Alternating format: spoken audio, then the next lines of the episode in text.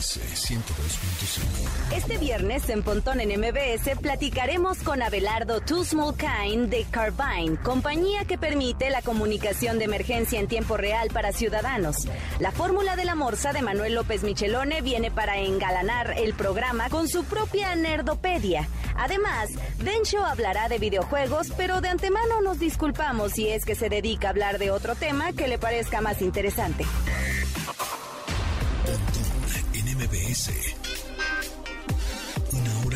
De lenguaje analógico trascendido a digital.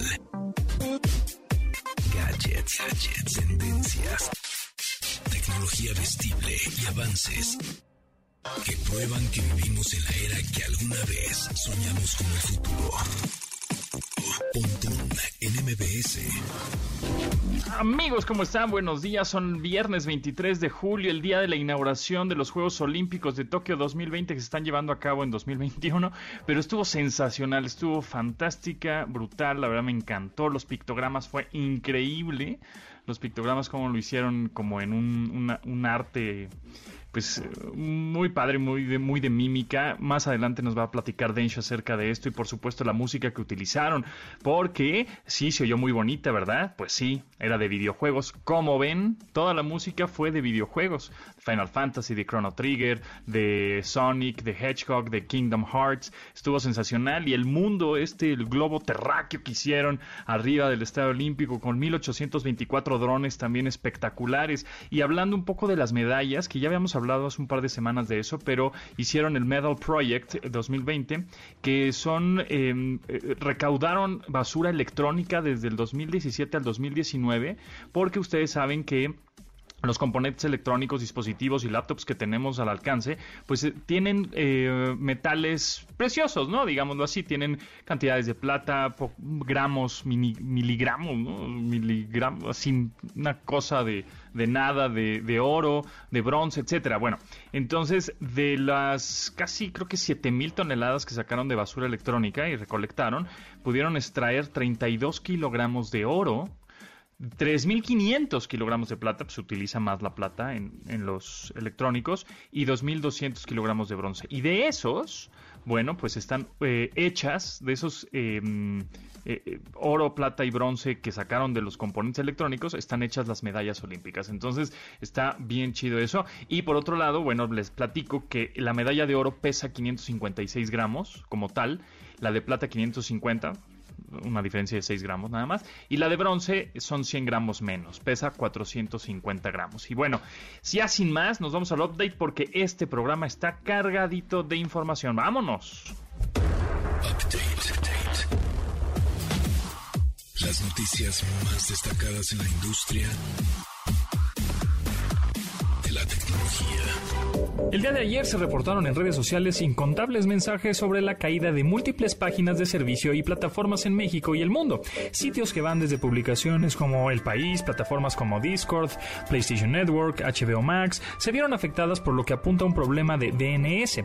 El problema se dio en el servicio DNS de Akamai, encargado de la distribución de contenidos con servidores locales en varias partes del mundo para un acceso más rápido a esa información, a ese contenido. Esta compañía confirmó la interrupción en su servicio, señalando que investigaron la causa para lograr restablecer sus operaciones lo antes posible. Akamai confirmó que aplicó una solución al problema y a todas las páginas web sin revelar mayor información, más allá de explicar que no está la situación o no fue originada por un ataque cibernético. 102.5 Twitter ya hace las pruebas para incorporar el botón de no me gusta a las publicaciones de los usuarios, para lo que inició esta fase con un número limitado de personas con equipos con iOS, es decir, con iPhone o iPad. El funcionamiento de este no sería igual al del me gusta, pues tendrá una restricción que busca prevenir la toxicidad de la interacción en dicha red social, al menos en una fase inicial. Este eh, solo estaría habilitado para las y solo sería posible para el autor del tweet el dar ese calificativo. Esta fase de prueba incluso es un tema secreto para los cuentavientes con la posibilidad de ejercerlo, pues Twitter no informó a las personas que cuentan con esa opción, pues aprovecharán los datos arrojados para esta opción para cambiar el orden de las respuestas emitidas en la publicación.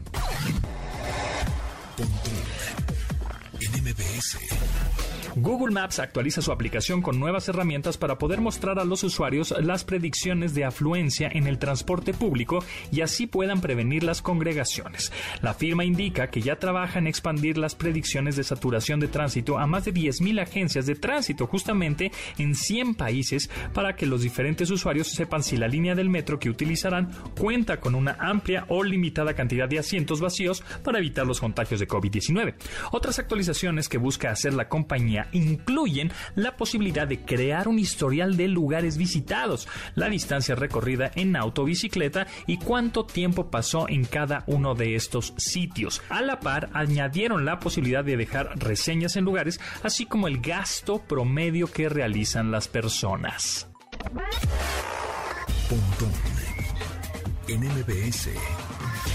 Alexa, asistente virtual de Amazon, ahora cuenta con la posibilidad de permitir que sus usuarios elijan que la voz de esta inteligencia artificial sea femenina o masculina.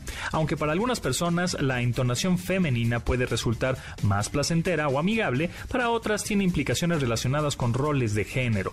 Algunas otras palabras que ayudan a que este asistente virtual responda como computadora, Echo, Amazon o hasta Sigi para que utilice una voz de género neutral. Pontón en MBS 102.5. Techno Facts.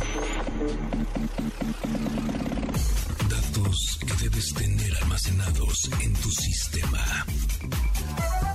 Hace una semana salió el nuevo título de la saga Angry Birds, desarrollado por Rovio Entertainment para Apple Arcade de iOS. En Angry Birds Reloaded se remasterizan algunos niveles clásicos para Angry Birds Friends y se encuentra ambientado en la trama de la película Angry Birds 2. Además presenta episodios iniciales con eventos que se dan entre ambos filmes, pues según la misma desarrolladora, está inspirado en la jugabilidad clásica del mismo. Lo que más distingue al título de sus antecesores son las mejoras visuales, los nuevos personajes y el incremento de la destrucción de los niveles. El gameplay es el convencional con la típica resortera que lanza a las aves, la cual acompaña las ambientaciones de la isla Pájaro, Isla Cerdito y la Isla Águila, todos divididos en episodios. Además, se pueden utilizar los power-ups como la habilidad de Wingman y la dinamita en paracaídas. En el juego también aparecerán tres cerdos con habilidades especiales que pueden utilizarse como personajes de juego. Un título que augura horas y horas de entretenimiento sano y el cual nos hará pegarnos obsesivamente a la pantalla para que los pájaros se opongan a los cerditos.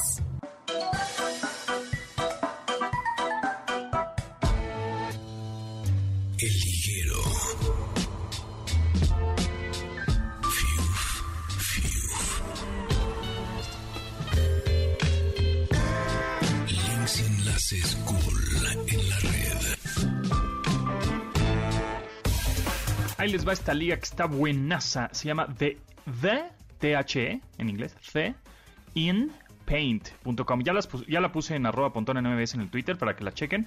The In Paint es T-H-E-I-N, paint en inglés.com. The inpaint.com. Está buenísima. Subes una foto de si estás en la playa, por ejemplo, y se te atravesó alguien atrás y quieres borrarlo. Eh, muy sencillo. Agarras el mouse, lo seleccionas, le picas erase o eh, borrar ahí en el sitio. No tienes que instalar nada en tu computadora. Eso es- está sensacional. Todo funciona a través del navegador web y borras a esa persona que te está estorbando o borras algún elemento de la fotografía que no te gusta, que la arruinó, que mm, quitas al al exnovio, la exnovia, al primo de San Luis, ahí lo sacas, ¿no? Eh, está buenísima, se los recomiendo mucho, es gratuita. Suben una imagen a theinpaint.com y pueden borrar lo que se les ocurra que les esté estorbando, por supuesto, en una imagen para ya después publicarla, imprimirla o hacer lo que gusten con esa imagen ya editada. Entonces, bueno, pues ahí está, es un es eh, la puedes utilizar de una manera muy amigable. Con solo el mouse vas borrando el elemento que no te guste y lo tienes listo. El sitio se llama theinpaint.com. De admirar sus avances, ahora somos relatores de cómo rebasa los alcances de nuestra imaginación.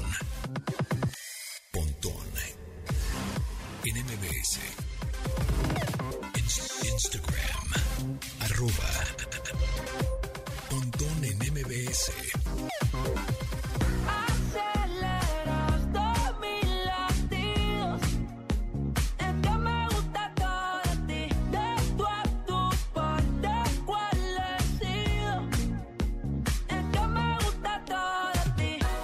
Como parte de su segunda producción discográfica o viceversa, Ro Alejandro lanzó este 2021 de uno de los sencillos más exitosos del verano, con Todo de ti. Obtuvo un gran, gran éxito en TikTok lo cual le hizo subir inmediatamente posiciones en los conteos de Billboard, al punto ya de hacer un video que participa el ex basquetbolista Shaquille O'Neal. La canción Todo de ti de Ro Alejandro. Micro, dosis, rola, oxi. Pensando solo veo trozi. Ya yo le dicto la posi. Shampoo de coco, ya me subale. Pontón. NMBS. Entrevista. Amigos míos, les traigo un tema mega interesante, o por lo menos para mí se me hizo increíble la tecnología que se está utilizando en esta ocasión. Me da mucho gusto presentarles a Abelardo Tousmulcay, director general de Carvine, que nos va a platicar acerca de pues un poco el backstage o el detrás de cámaras del 911, de este teléfono de emergencias. Abelardo, ¿cómo estás? Un gusto tenerte por acá. Muchas gracias, un placer y un honor estar en, tu programa, José Antonio.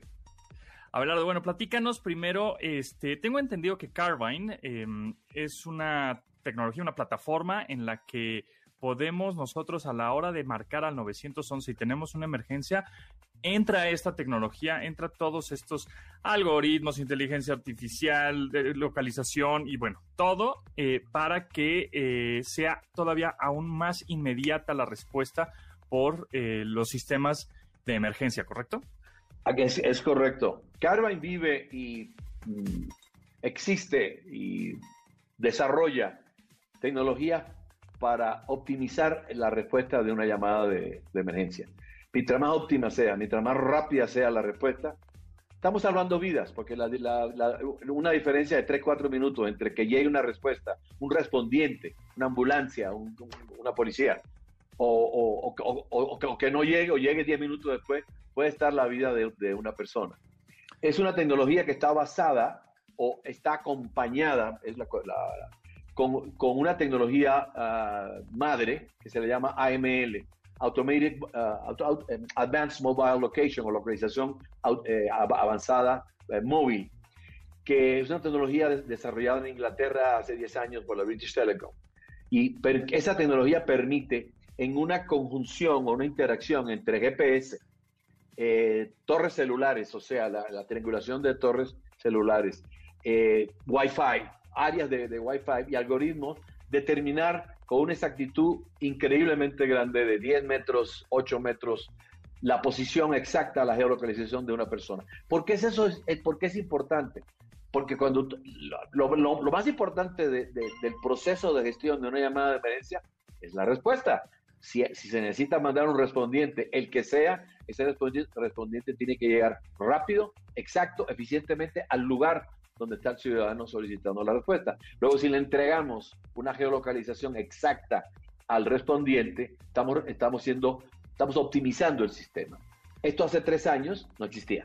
Claro, ah, el, usuario cuando marca el 911, casi siempre la operadora, el operador dice, ¿en dónde estás? Uf, pues hay veces que no sabes ni en dónde estás, ¿no?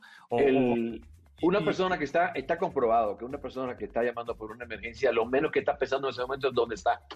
Claro, sí, este, y, no sabe, o sea, y, bueno, entre qué calles y, qué, cuál es la locación, y pues la verdad es que no tiene... No, eso se, eso se acabó, ya nosotros le, le, entregamos al operador del calle el calle se llama el Centro de Atención de Llamadas de Emergencia.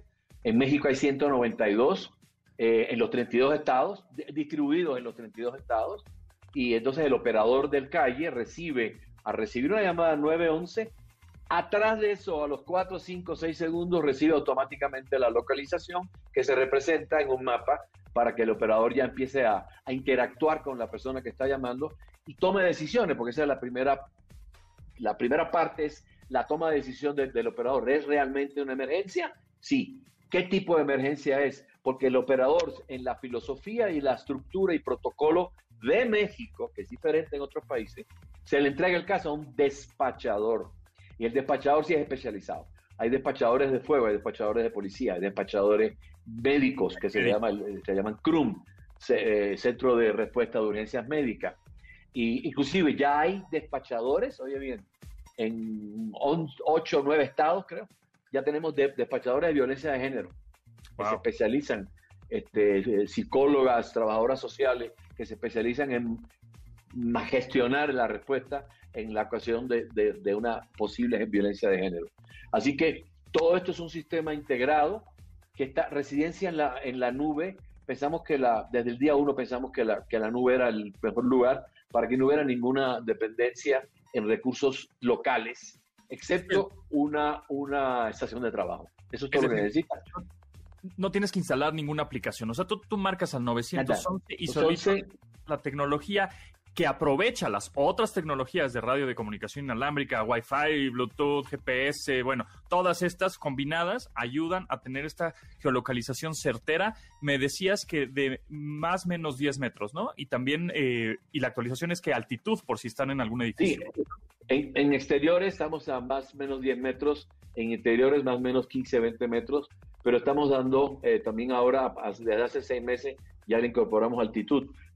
Lo que, lo que sucede es de que nosotros comenzamos en México hace, hace tres años. La, primera, el primer calle que instaló la tecnología Carbine fue el Estado de México, en sus dos centros de, comando, el de Toluca y el de Catepec. Pero entonces el siguiente paso, una vez que el, Estado dice, bien, voy a, implementar la tecnología LS y Hilo, necesitas entonces eh, gestionar con Google que active ELS en la geografía del Estado de México. Entonces, hoy en día, los 32 estados de México están activados para, para ELS. No todos los estados están activados para, para Hilo, pero de todas formas, la, estadística que tenemos es que 80, 85% de las llamadas que se hacen vienen de Android, de, Android. Google. Y entonces utilizan ELS. Y es lo que te iba a preguntar funciona tanto con teléfonos con Android como con iOS, pero me estabas diciendo que en algunos casos todavía Apple o en el caso del sistema operativo iOS, en algunos estados todavía no, ¿verdad?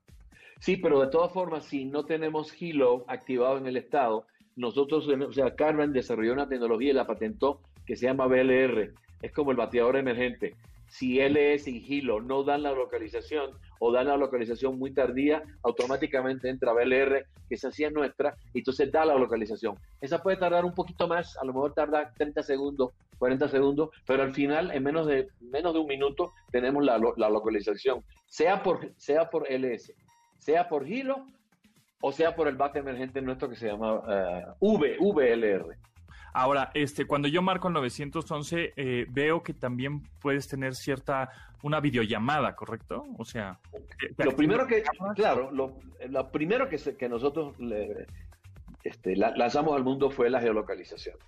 Y, y fue, fue, fue, muy simpático porque había un muchacho de 26 años con su novia en una, en una playa de Israel, de Tel Aviv, y los atracaron. Y este muchacho llamó a, a, emergencias de, Israel y tardaron 20 minutos en, determinar dónde es que estaban, porque en, Tel Aviv hay muchas playas. Bueno, ese muchacho es el fundador de nuestra compañía, hoy ya hace 6, 7 años, eh, Amir Elejai. Y él dijo en ese momento, es increíble que en el 2013, 2014, todavía no, no tengamos una localización exacta. Eh, el cuento es muy largo, pero, pero comenzamos entonces y se dieron cuenta inmediatamente él y su, su socio, Alex Dizengoff, ambos ingenieros jóvenes, etcétera, etcétera. Un poquito guardando la distancia, ¿eh? un poquito la historia de Apple, los, Steve, Steve Jobs, Steve Wozniak, estos era, son más, o menos parecidos. Y entonces el, ellos presentan la tecnología, la presentan con una app, se dan cuenta que no es, que no, que por ahí no es, y lanzan 911. Y lo primero que lanzaron fue geolocalización, porque es la, es la clave, es el corazón de la, del proceso de manejo de una emergencia. Los clientes, los usuarios empezaron a decirle, ¿cómo me gustaría a mí tener video? Para yo tener lo que se llama una situación o una percepción situacional en inglés, eh, situational awareness, de todo lo que está pasando, no solamente la voz de la persona, no solamente la localización, sino que yo pueda ver qué está pasando. Y entonces le incorporamos video. Otros clientes empezaron a decir, pero es que a veces el, ciudadano está en una situación tan comprometida que no se atreve a hablar. Y le incorporamos chat. Entonces, la, la solución Carbine tiene geolocalización, tiene videollamada, tiene chat y todo esto eh, controlado y almacenado por una base de datos donde se registra todo el incidente, se registra las geolocalizaciones, se registran el video, se registra el chat.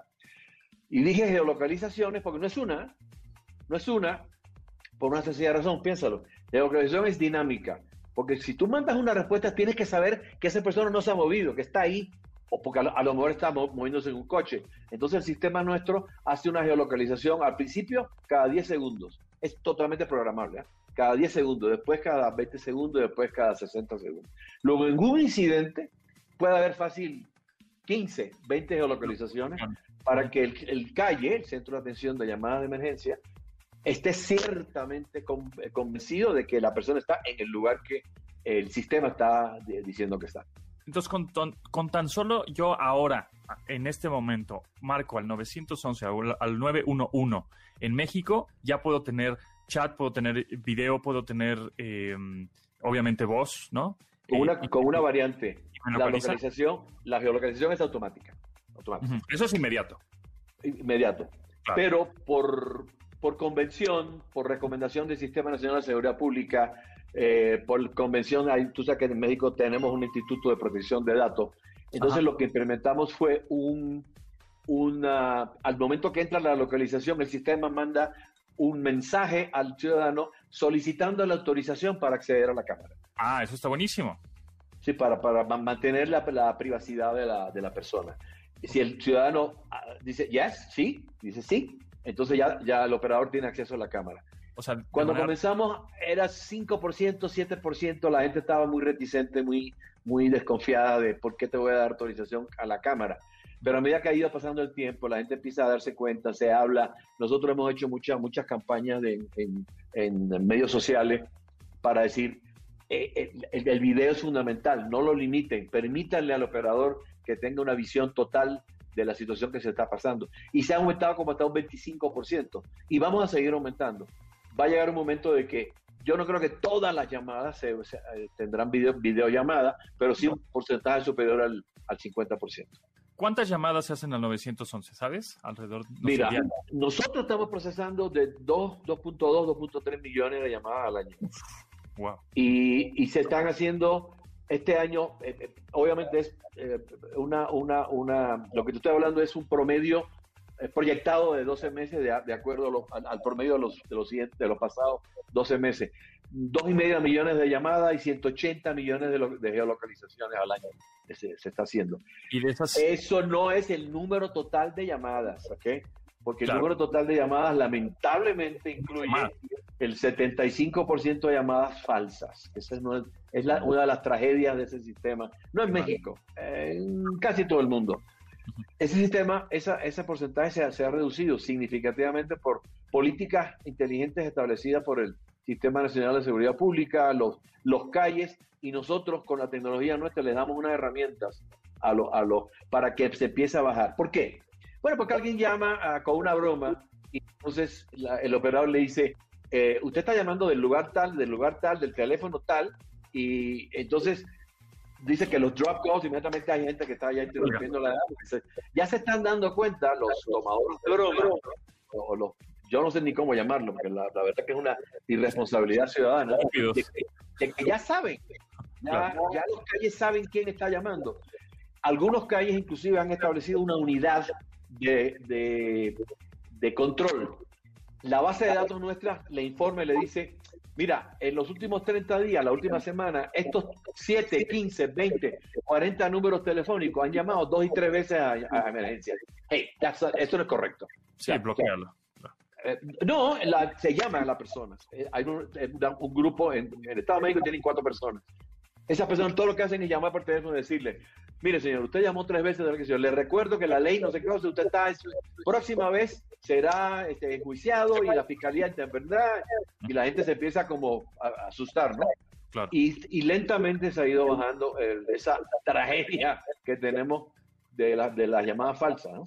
Bueno, eso ayuda bastante, claro, justo para bajar estas eh, llamadas fakes o llamadas de broma y con estas herramientas de Carvine y, y, tener a un personal ya directo que nos estás explicando, que les va, hablan y de alguna manera les llaman la atención, pues eso ayuda muchísimo. La verdad es que el tiempo se nos va volando, Abelardo, está súper interesante, está increíble esta tecnología y cada vez pues te sientes de alguna manera más, más seguro o más confiable, ¿no? Ya, ya confías más en que los, los servicios pueden llegar más rápido o si estás en realmente una situación de una emergencia, como dices, de violencia de género, por ejemplo, y no estás muy comprometido a, no poner la cámara de video o, a no hablar por teléfono, sino tienes un chat y te localizan en segundos, ¿no? Sabes dónde, dónde se encuentran.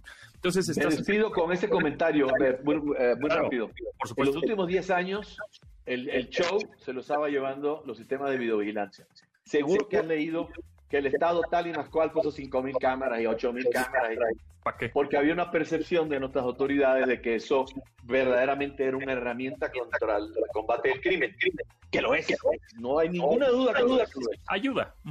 Pero la emergencia, el manejo de una emergencia, si uno le pregunta al ciudadano, ¿tú qué prefieres? ¿Que tener una cámara que está grabando cuando te atracaron? O tener un sistema de emergencia que te respondió porque te dieron un tracazo en la cabeza y estás sangrando? La respuesta va a ser obvia. Si vamos a decir, el sistema de, emergencia para mí es más importante que me esté grabando en una cámara. Y esa percepción ha ido cambiando con las autoridades. Hoy en día las autoridades están, empiezan a estar extremadamente conscientes de la importancia de un sistema de manejo de, emergencia moderno, óptimo, eficiente, que, se, que, que, esté hoy en día, prácticamente 170, 175 de los 192 calles ya tienen, ya, tienen este, este, sistema. Nosotros tenemos 27 estados. De los 32, nuestro sistema se maneja en 27 estados.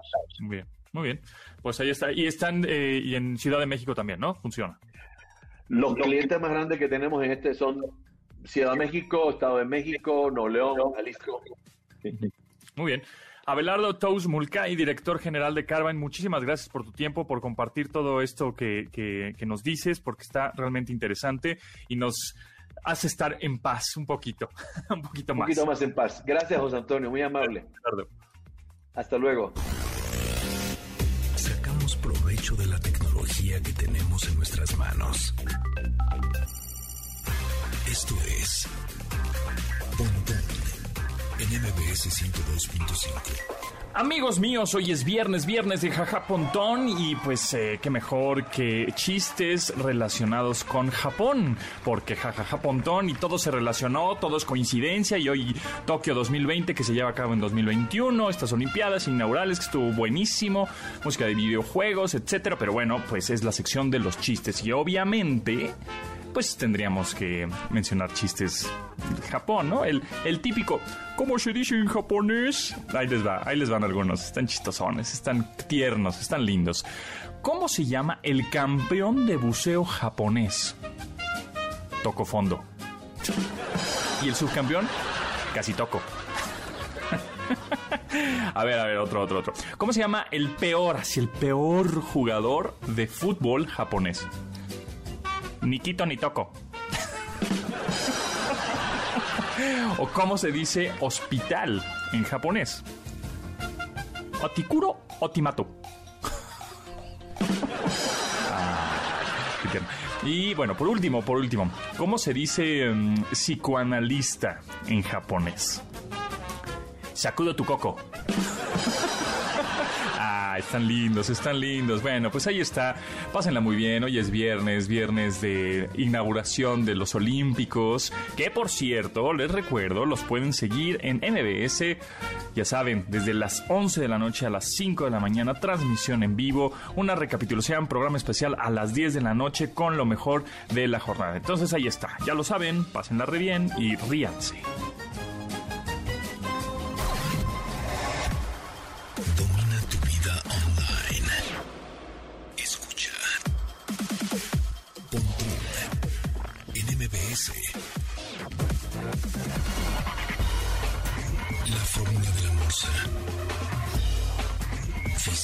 Ciencia con Manuel López Michelone.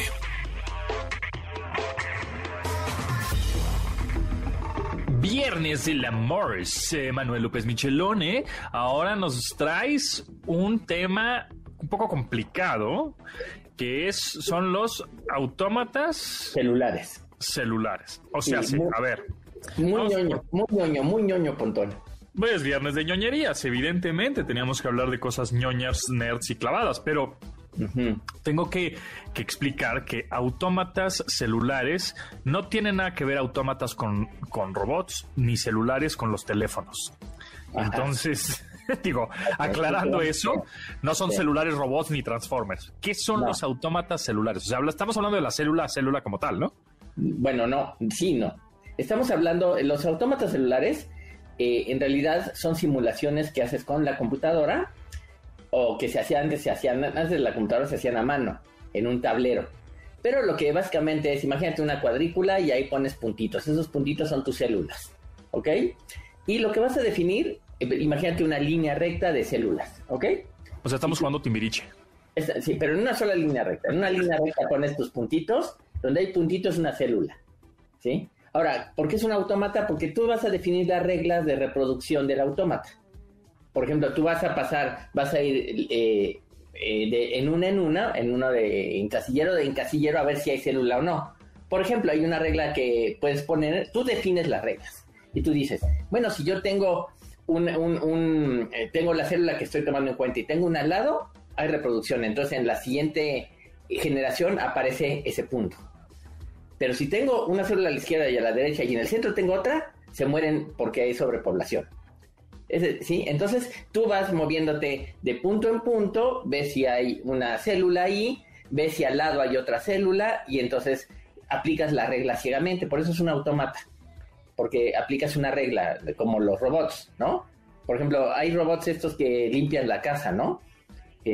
bueno, pues el robot tiene que entender por dónde pasar y demás, ¿no? Pero es un autómata, no sabe, es más, hará quizás un mapa de cómo está el cuarto que tiene que limpiar, pero no sabe qué está pasando. Aplica ciertas reglas ciegamente. Eso es un autómata. Y un autómata celular es precisamente poner estos puntos en la pantalla como si fueran células que se reproducen de acuerdo a ciertos patrones. O sea, tú defines cómo se va a reproducir.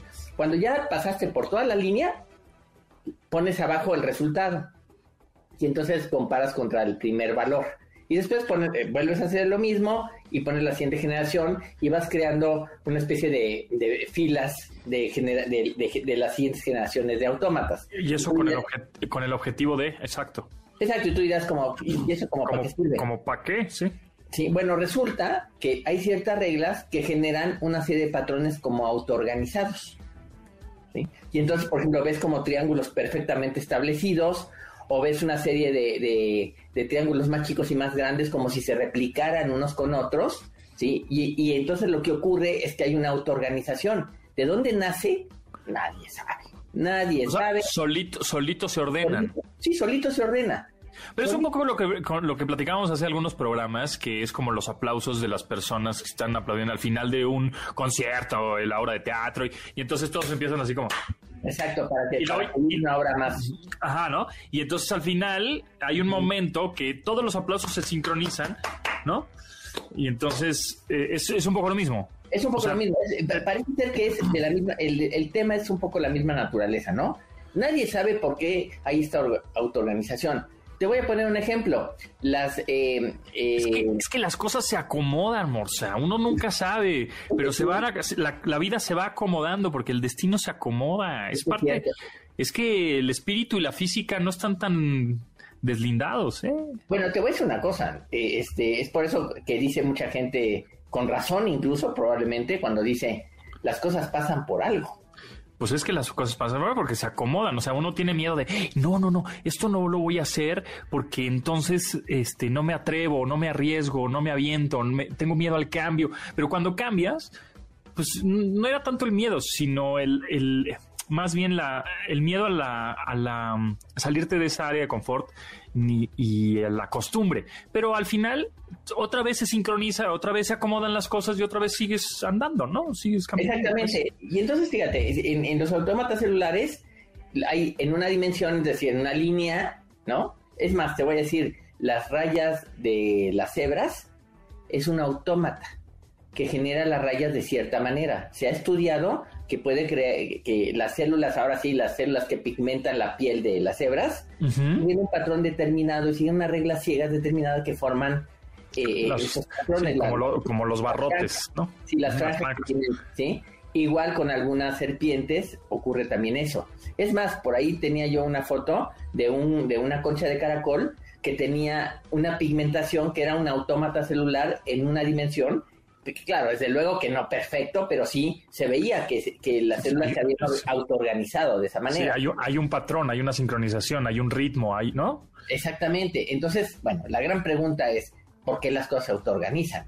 Exacto. ¿sí? Y entonces, eh, bueno, nadie sabe por qué pasa, pero lo que te puedo decir es que eso va en contra de, de algunas religiones donde se supone que hay un creador, Y ese es el que dice y que manda. el que dice el que manda, pero aquí las reglas son ciegas.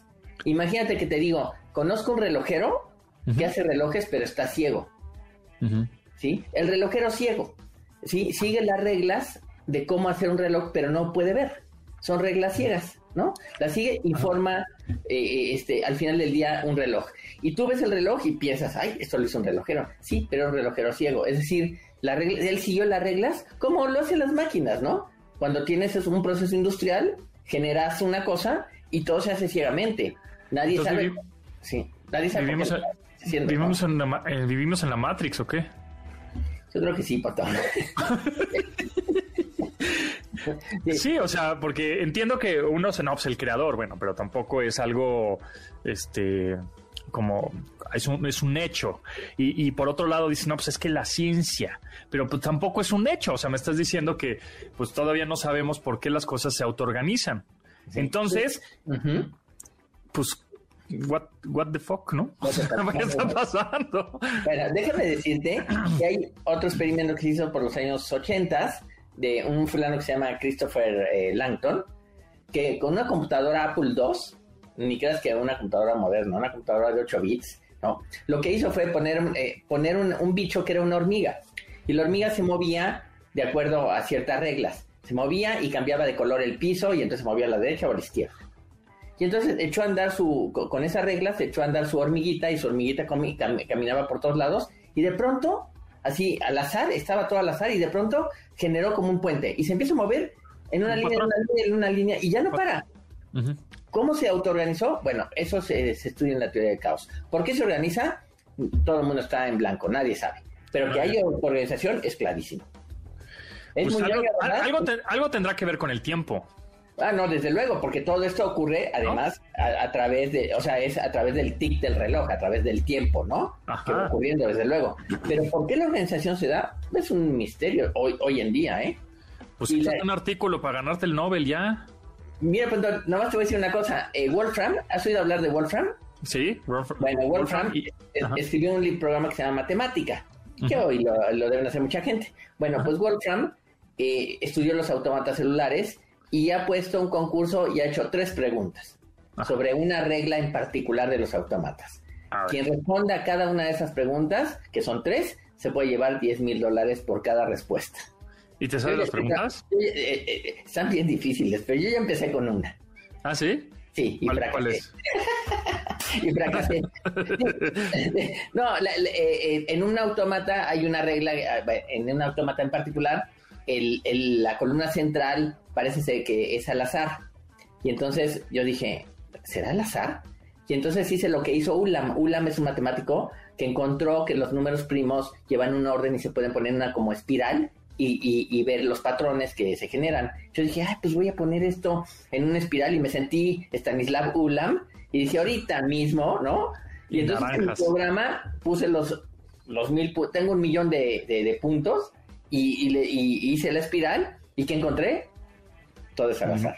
Ni gorro, o sea, no hay patrón, no hay nada. Entonces todavía no me puedo, no me puedo ganar 10 mil dólares de los 30 mil que hay por ahí. Pero Pues sí, exactamente. O sea, es que eso es un poco el, el mundo, ¿no? El planeta es un caos, pero está organizado de alguna manera. está organizado. Y, y- Sí, o sea, aunque no haya, igual aunque no haya tiempo, o, ¿no? Este, si vives en una isla desierta, te vas organizando, o sea, te vas acomodando. Y Claro. vas agarrando este patrón, este ritmo, esta rutina, esta, ¿no? Con las personas o animales o lo que estés viviendo ahí, este, ¿no? Es un poco lo que platicamos también hace poco, ¿no? Que, que, que las mujeres en su periodo de repente se sincronizan. O sea, una, mujer que conviva con su hija o con su prima o con su amiga por un determinado tiempo prolongado, en su periodo este, se sincronizan. O sea, de pronto les baja el mismo día, ¿no? Sí, es increíble, pero así es. ¿Por qué ocurre? Es un misterio. Muy bien, pues ahí está. ¿En dónde te pueden seguir, Mauricio? En arroba morsa en Twitter, en Manuel López Michelón en Facebook y, en el canal de ajedrez, Manuel Morsa. Así es, Manuel Morsa, muy bien. Suscríbase. Muy bien. Gracias, Morsa. No, gracias a ti, Pontón. Gracias. Escuchas Pontón en MBS. Información digital decodificada para tu vida. Videojuegos y diversión. En línea con Densho. Así es, pura diversión con el Denshis. ¿Viste la inauguración de los Olímpicos Tokio 2020? Claro que sí. ¿Y están sensacionales? ¿Te gustaron? Estuvo muy bien, ¿eh? La verdad es que a la altura, muy bien, sobre todo del lado de la tecnología con esos drones. Eh, sí, exactamente, más de 1300 drones, 1384 drones que formaron este globo terráqueo y luego la música que pusieron mientras estaba el desfile de, de los atletas, que bueno, fue música de videojuegos, o sea, la, la, la gente igual que no conoce de los videojuegos, ay, pues qué bonita música, ¿no? Pero pues eran rolas de Final Fantasy, de Chrono Trigger, de Sonic the Hedgehog. Esto estuvo padrísimo. Así es, especialmente Dragon Quest. Dragon Quest. Eh, eh, la serie de Tales, Monster Hunter. Juegos que, que incluso hasta este, para nosotros los gamers sale la pregunta de ¿por qué metieron ¿Y por qué de, de, Gradius, por ejemplo? ¿no?